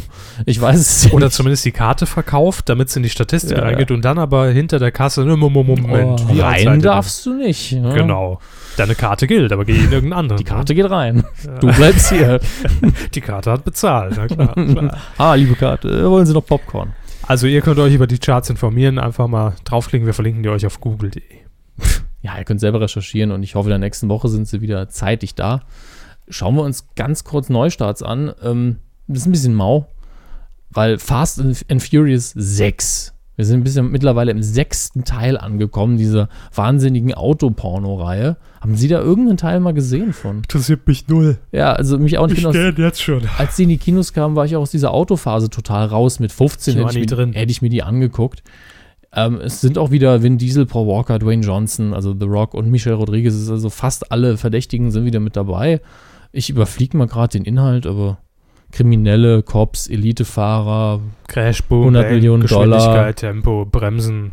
letzter Coup in Rio, Bam, Bam, Bam. Cool in Rio? Davon wüsste ich was. Die Medienkuh in Rio. Nein. Äh, von daher, der läuft an. Für alle, die Fast and Furious lieben, guckt es euch halt an, alle anderen nicht. Für mich ist das sehr belanglos. Äh, ich habe dann noch einen Neustart rausgesucht, auch für Donnerstag, diese Woche, 23. Mai, mit dem deutschen Titel Der Dieb der Worte. Im Original einfach nur, Herr Körber. The Words. Danke, Herr Schwarzenegger.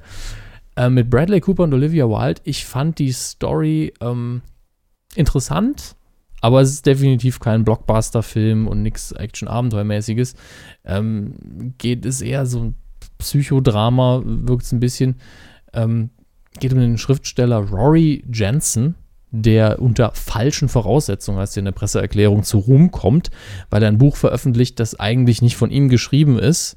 Und jetzt wird es verwirrend. Hier steht nämlich aber beide Autoren, der falsche und der echte, sind doch nur Fantasieprodukte. Figuren eines weiteren Buches. Also bis zu dem ersten Plot ähm, dachte ich jetzt an, an, an, den, an den Film, der auch äh, vor wann, Secret Window? Secret Garden mit Johnny Depp. Nee, vor fünf, sechs Jahren hier in Deutschland äh, umgesetzt wurde, auch nach einer Buchvorlage, wie hieß er denn noch?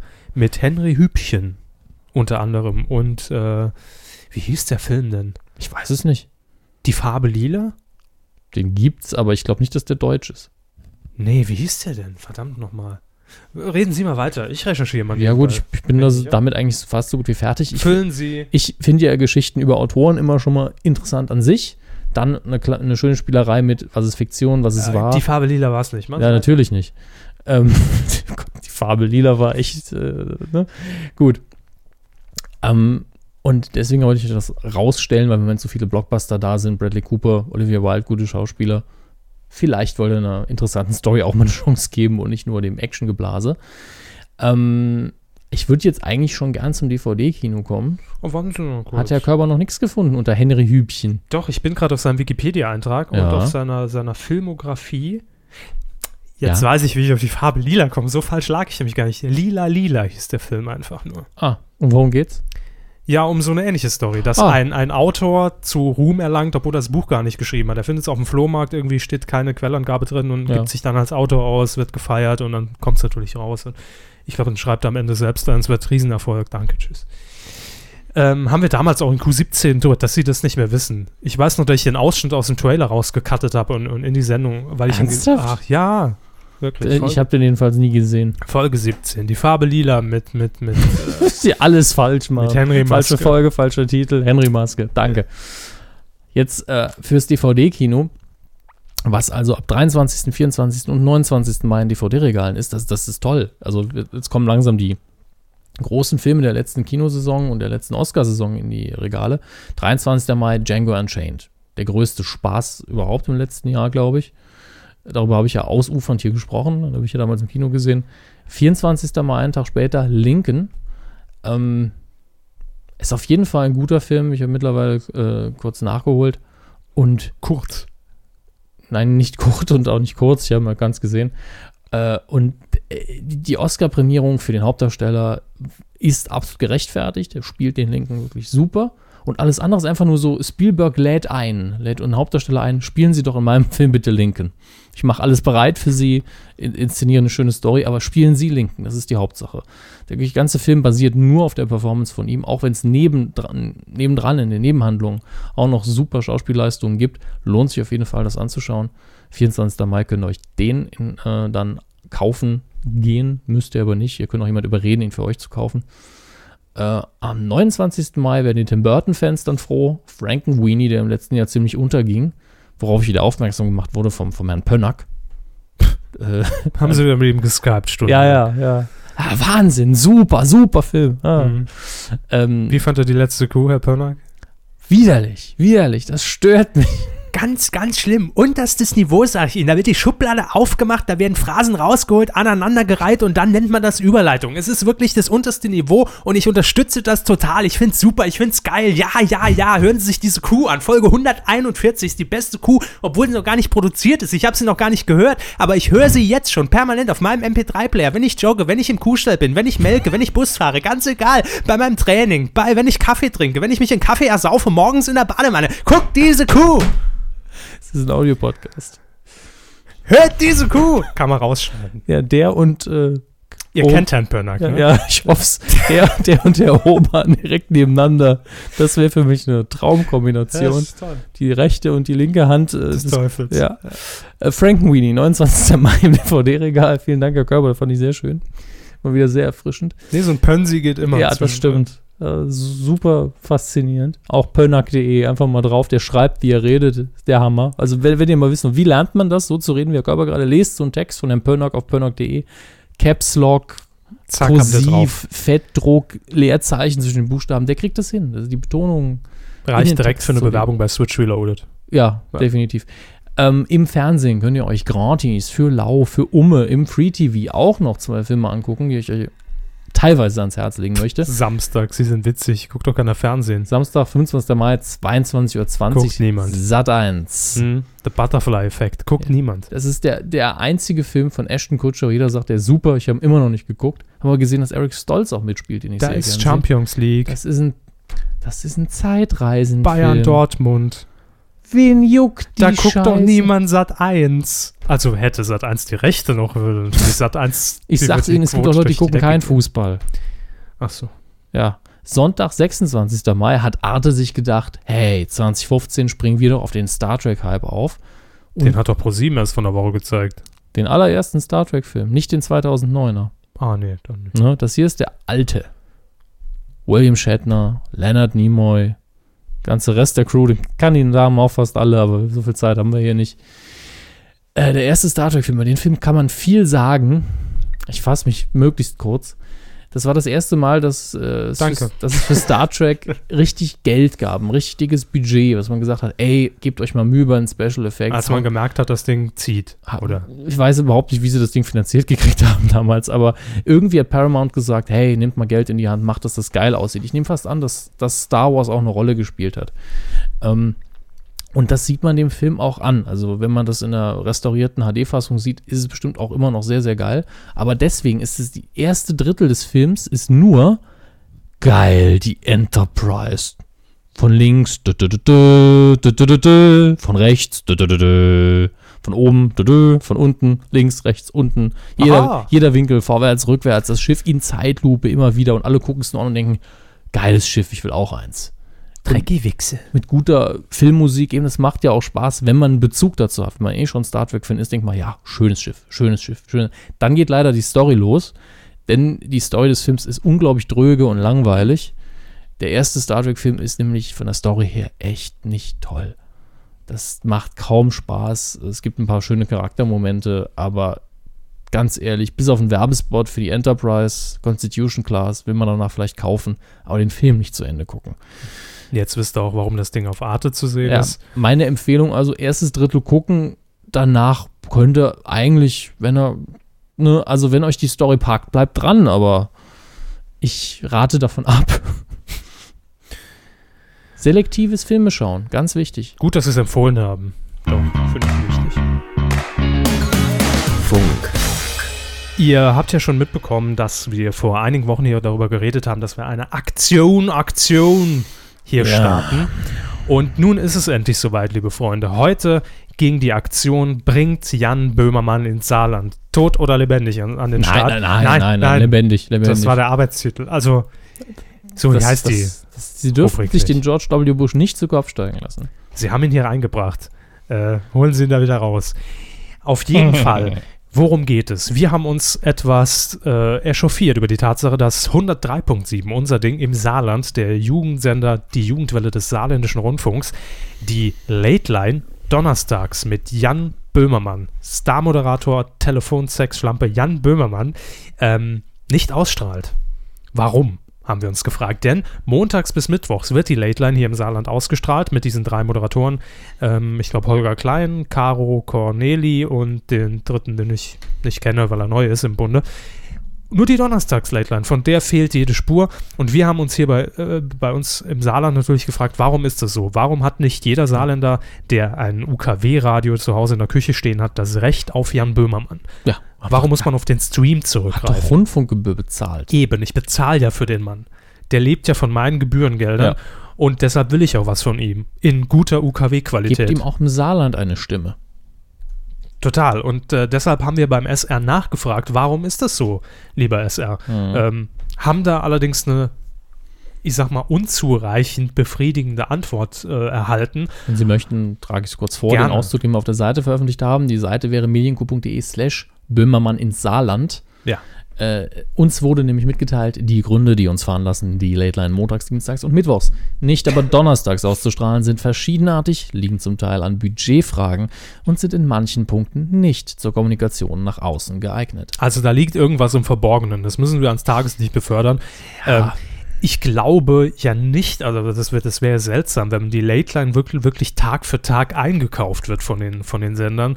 Ähm, Die, die Budgetgründe, also die erschließen sich mir auch nicht, weil die anderen machen es ja auch. Und Montag, Dienstag, Mittwoch kostet es ja dann auch Geld. Und, eben. Wahrscheinlich bezahlt man den Böhmermann schon mit, aber strahlt es nicht aus. weil dann könnte man ja wenigstens fairerweise rotieren und sagen, ah ja, gut, dann strahlen wir das wann anders aus oder wechseln einfach, damit der Böhmermann auch mal ein bisschen Geld sieht. So, Der jetzt muss muss, ja man, auch seine Familie ernähren. jetzt muss man fairerweise dazu sagen, dass äh, es bei der Late Line durchaus so ist, dass zum Beispiel bei äh, RBB, beim Sender Fritz, Mhm. auch donnerstags nicht gesendet wird. Aber Aber, genau, das hat einen anderen Grund, weil dort nämlich die Telefontalkshow Blue Moon läuft, die auch Blue schon Moon. Blue Moon, die auch schon länger läuft als die Late Line und man einfach wahrscheinlich dieses Format auf diesem Sendeplatz belassen will. das ist ein Eigenformat, da sagt man ja nicht, ah, hier senden wir drüber. Plus Bonusinfo, Jan Böhmermann hat natürlich auch noch eine Sendung im RBB, aber auf Radio 1 mit Mhm. Olli Schulz. Und das heißt, vielleicht will man da auch einfach nicht mischen auf der jungen Welle und auf der etwas erwachseneren Welle. Kann Mhm. auch sein. Aber es ist ja Fakt, dass uns der SR gezielt die Person Böhmermann vorenthält. Ja, und wir würden gern, also ich meine, klar, der SR ist uns jetzt nicht wirklich Rechenschaft schuldig, auch wenn man als Hörer natürlich irgendwo, ne? Ich habe das Recht drauf. Ich bezahle äh, vor ein paar Tagen wieder f- paar 50 Euro. Zack, vom Konto weg. Wofür? Sollte Wofür, wenn ich die Line die, die? Einzugsermächtigung sperren. Ähm, aber äh, beim SR läuft im gleichen Zeitslot, um das nochmal zu Ende zu führen, Eben. Music, also Musik nonstop. Also einfach nur Musikgedudel, wahrscheinlich vorprogrammiert, Computer, sitzt kein. Schwein oben im Rechner, Genau. äh, äh, im, im Sender. Ja, Bonusinfo. Ähm, der SR hat mit unser Ding eine Kooperation mit dem SWR mit das Ding am Laufen. Hört man ja schon am Namen, klar. Mhm. Und abends übernimmt man auch immer das Programm des Südwestrundfunks. Also auch nach der Late Line läuft dann Musik nonstop. Das kommt allerdings dann aus Stuttgart wahrscheinlich oder Baden-Baden. Mhm. Extra für die Donnerstags-Late Line heißt das, geht um 23 Uhr der Hausmeister ins unser Ding Sendestudio, legt die Beta-Kassette ein, wo aber das Bild nicht mit übertragen wird, sondern einfach nur zwei Stunden Musik. Das heißt, extra für diesen Slot wird Musik im Saarland ausgestrahlt. Warum? Das kann ja dann nur so sein, dass man irgendwie wirklich auf dem Hallberg gesagt hat, äh, ja, der Böhmermann, der hier bei uns, nee, nee, das wolle mir nicht. Also Ich, also wenn das so wäre, fände ich es irre peinlich. total. Dann könnte ich auch nachvollziehen, dass sie es nicht zugeben wollen. Deswegen glaube ich irgendwie nicht, dass es das ist. Lange Rede, kurzer Sinn. Wir wollen mit dieser Aktion aufmerksam machen. Den SR natürlich bringt uns Jan Böhmermann endlich ins Saarland. Also nicht die Person Jan Böhmermann soll hierher kommen, sondern er soll ausgestrahlt der werden. Zeit. Ähm, 140 Facebook-Fans sind es inzwischen, 139 ähm, auf facebook.com slash Böhmermann ins Saarland. Ich schaue mal nach, ob die Zahl noch stimmt. Könnt ihr eure Stimme geben und könnt sagen, ich will das auch. Ich will, dass das Saarland Jan Böhmermann erhält, donnerstags in der Late Line. Alternativvorschlag von uns, falls der SR sich wirklich Mhm. querstellt, wir haben Zeit donnerstags. Uns, unsere Gebühren sind auch, also Niedriger. reasonable, sagt man im Englischen. Äh, wir, spiel, wir moderieren dann auch gerne die Musik an, die da laufen soll und, und, und, und senden gegen Böhmermann, grasen dem die Zuschauer ab und sind Saarland-kompatibel. Komplett. Ja. Ähm, Mir fresse auch Schwenker in der Sendung, wenn es nötig ist und moderiere im Dialekt. wir können aber auch Hochdeutsch sprechen und die Natürlich. Endungen betonen. sehr richtig. Mhm. Der neueste Hit von Shakira. Es heißt, es heißt ich, ich, ich. Kleines Sprachtraining für den Saarländer. Das CH. Ja, Krümelmonster. Ernie. Das ist unsere Aktion und ihr könnt sie unterstützen. mediencoup.de, da findet ihr oben auch einen kleinen Reiter, der sich da nennt Böhmi ins Saarland. Einfach draufklicken, teilen, das ist das Wichtige, denn diese Aktion muss viral werden. Mhm. Ähm, und wir werden schauen, wie sich das in den nächsten Wochen auf jeden Fall Ich muss entwickelt. Olli Schulz noch dazu einladen, Laden Sie Olli Schulz bitte in die, in die Gruppe ein. Ja, auf die Seite meine ich natürlich. Äh, ja, das war's schon. Mehr habe ich dazu nicht zu sagen. Das war nur ein Füller, um diesen Jingle zu finden. Quotentipp. Vergangene Woche haben wir getippt, das Finale zieht sich heute durch von A bis Z, den Eurovision Song Contest. Das wir wieder am Finale. Anfang von der Sendung? Ja. Nein.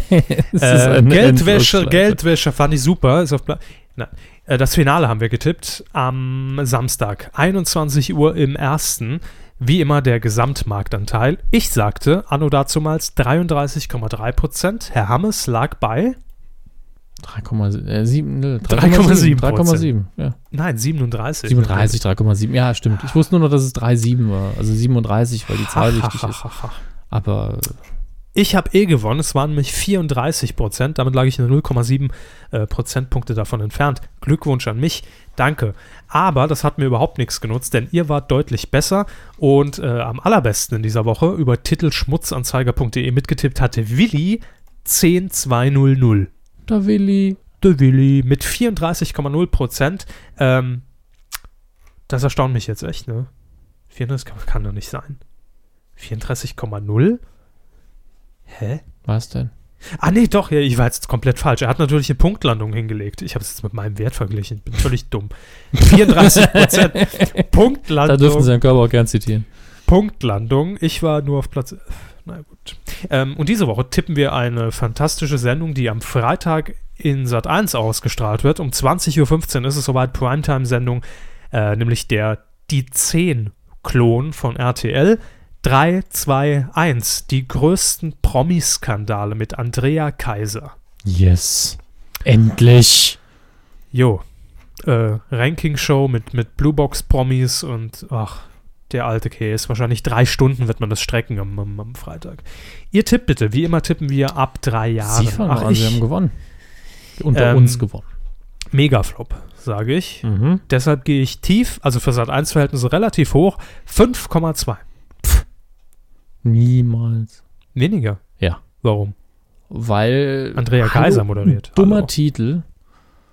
Wer ist das überhaupt? 3, 2, 1 lief schon öfter, ne? Es ist eine, eine Dummer 80-teilige Reihe. Hast du mal gesehen, wenn er den Scheiß schreibt? Eine 3, eine 2 und dann als Wort 1, Ausrufungszeichen, ohne Leerzeichen. Das könnte auch 32 1 sein. Das ist ein Kabaretttitel von einem Regionalkomedien. Ich sag 4,2. Danke. Euer Tipp auf titelschmutzanzeiger.de, dort bitte hinterlassen. Wir sind beim Feedback angelangt und haben wie immer über Twitter und Facebook nasal, wie wir heute sind. Also ich fühle mich sehr nasal. Höre ich mich so an? Jetzt schon. Meine Nase schließt sich langsam. Komme ich direkt in den Senderer-Modus. Ähm, Martin Semmel. über Twitter und Facebook haben wir euch wie immer gefragt, was waren denn eure Medienthemen der Woche? Und ihr habt uns auch brav geantwortet und, es, und uns bestätigt, dass eigentlich so ein richtig großes Knallerthema nicht dabei war. Denn erster Kommentar, das Medienthema der Woche, ganz klar von Ibrahim. Saarländer gewinnt eine Mallorca-Reise beim ZDF-Fernsehgarten. Ja, ich wollte es geheim halten. Neues aus dem Saargebiet. so. Die Rubrik kommt in der Woche nicht vor. aber Schade. Wir haben eigentlich schon recht viel Saar-Content dafür, dass die Rubrik nicht vorkommt. heute. Richtig. Dann haben wir noch Patrick, der schreibt bei Facebook, RTL gibt Namen der Teilnehmer für große Poolparty bekannt, haben wir auch.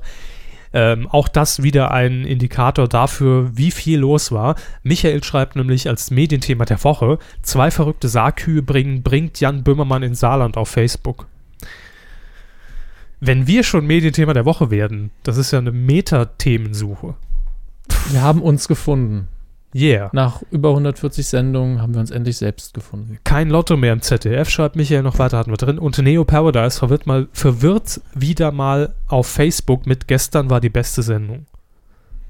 Heißt die Sendung jetzt nicht längst MTV Home? Bin etwas irritiert. Haben Sie noch was bei Twitter? Ja, ich muss noch ein bisschen durchscrollen, weil es war heute sehr ein chaotischer Tag, weil ich heute Morgen so früh schon über den Account getwittert habe. Was machen sie so? Ah, hier, äh, Black Adder abgesprochen. Äh, ja, Thomas Gottschalk ist 63 geworden. Glückwünsche. Super, er hat überlebt bisher. Endlich volljährig. Äh, Michael Völker oder Eivölker auf Twitter hat geschrieben, D-Max zeigt den ganzen Tag Top Gear. Guten Geschmack oder ist der Programmdirektor weg? D-Max zeigt doch immer eine Sendung den ganzen Tag über, oder? Ja, das sind immer so Specials zum Vatertag oder, oder Ostern. Wobei mir, das, ich habe sie selbst nie geguckt, aber wird immer wieder gesagt Pfingsten. von, von, von Leuten, die überhaupt, überhaupt kein Interesse an Autos haben, also so wie sie, so wirklich, so Himmelfahrt. wirklich null, ja. Dass Top Gear trotzdem eine Sendung ist, die sie sich gerne anschauen, weil die gut gemacht ist. Also ich gehe davon aus, dass es sich um das britische Original handelt Ja, und nicht das natürlich. US-Remake. Klar. Es gibt immer nur einfach mit Voice-Over. Ja. Läuft die auf D-Max. Weil die soll wirklich unterhaltsam sein und das kann ich mir auch gut vorstellen. Timo schreibt noch, Lotto bald nicht mehr im TV. Stimmt nicht so ganz, Timo. Keine Unwahrheiten verbreiten. ESC und Ärger für die Sonneborn-Nazi-Safari in der Heute-Show. Ja, da gab es tatsächlich für den Beitrag mit der Glatzen-Safari, die man da gefahren hat, Ja. mit den beiden Asiatinnen, die man da chauffiert hat durch Berlin. Also Angebliche Touristen. Ja, gut, also, also ich, nee, da kommen wir direkt in so eine Rassendiskussion, wenn ich damit jetzt anfange. Ähm, aber auf jeden Fall hat man dann. Man kann doch sagen, dass eventuell Asiaten eingekauft wurden für diese Produktion. Das kann man doch ruhig mal offen sagen. Denn ich glaube nicht, dass sich zwei Asiaten, die kein Wort Deutsch verstehen, auf, auf Martin Sonneborn einlassen. Na komm mal, sexy ist er schon. Kommt auf den angeklebten Bart an, den er trägt. Und wo der sitzt, ja, ist gut.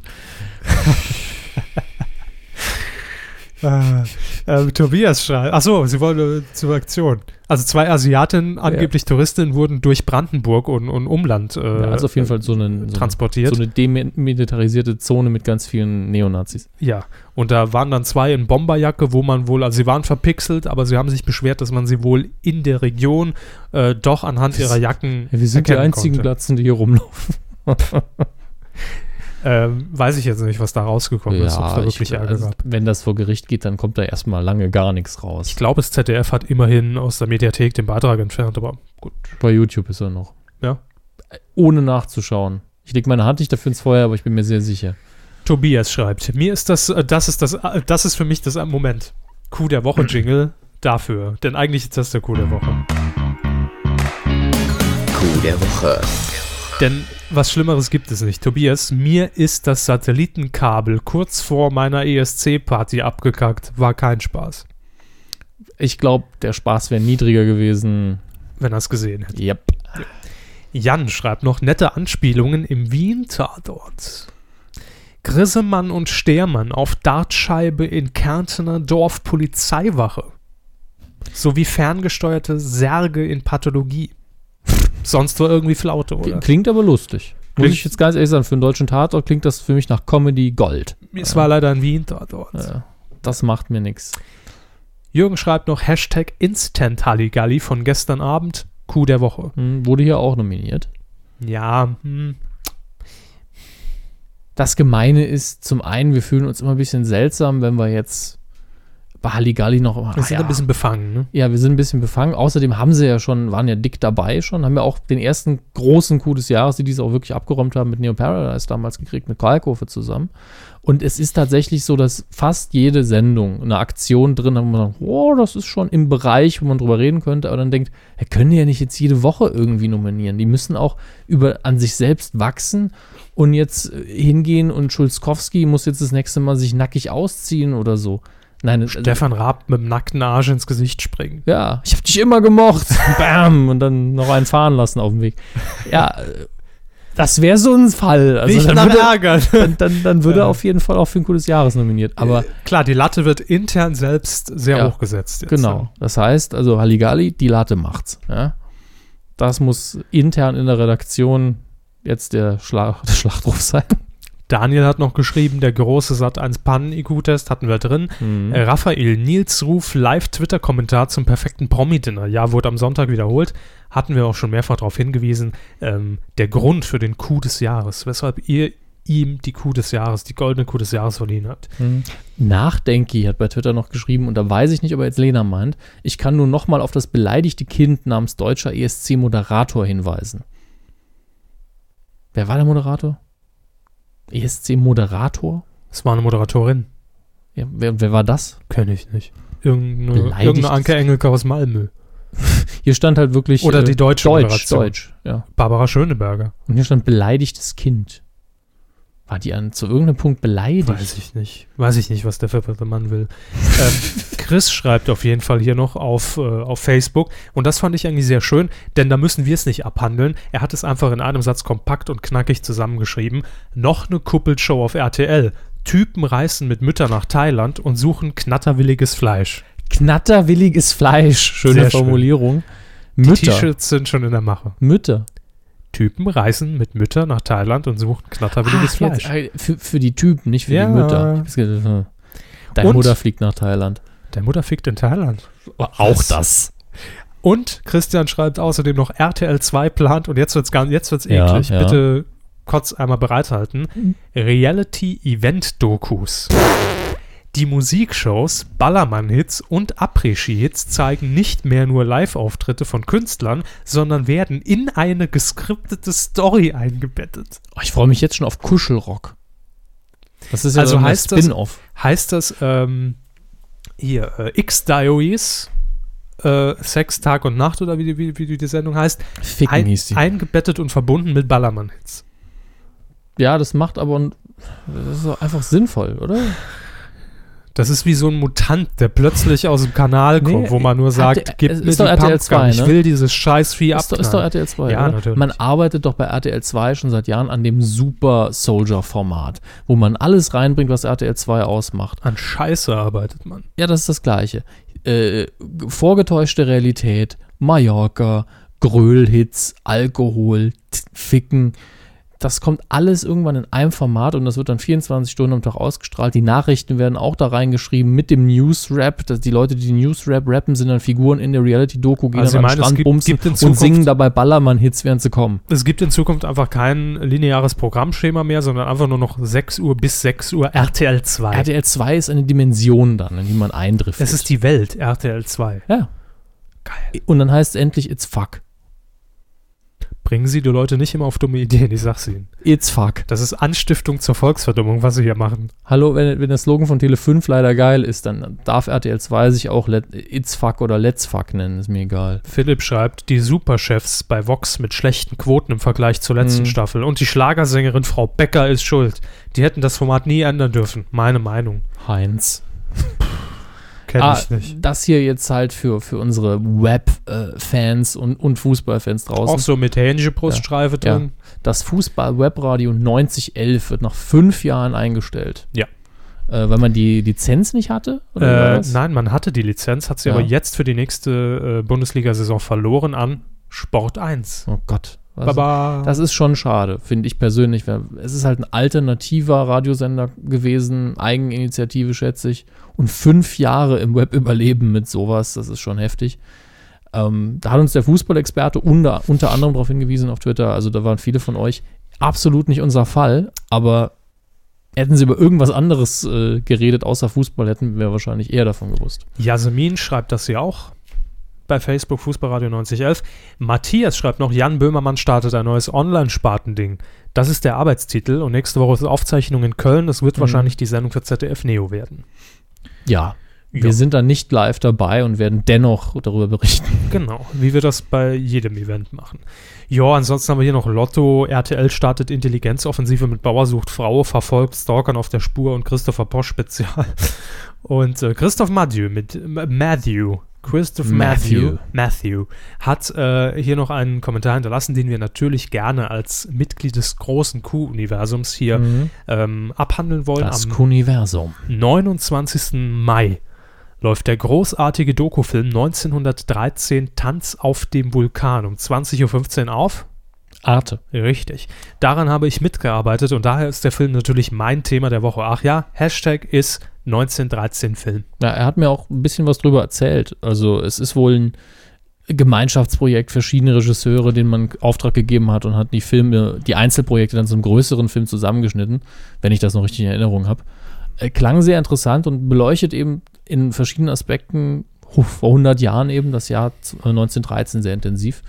Und äh, ich denke, der ist interessant, aber natürlich Arte, man weiß, was einen erwartet.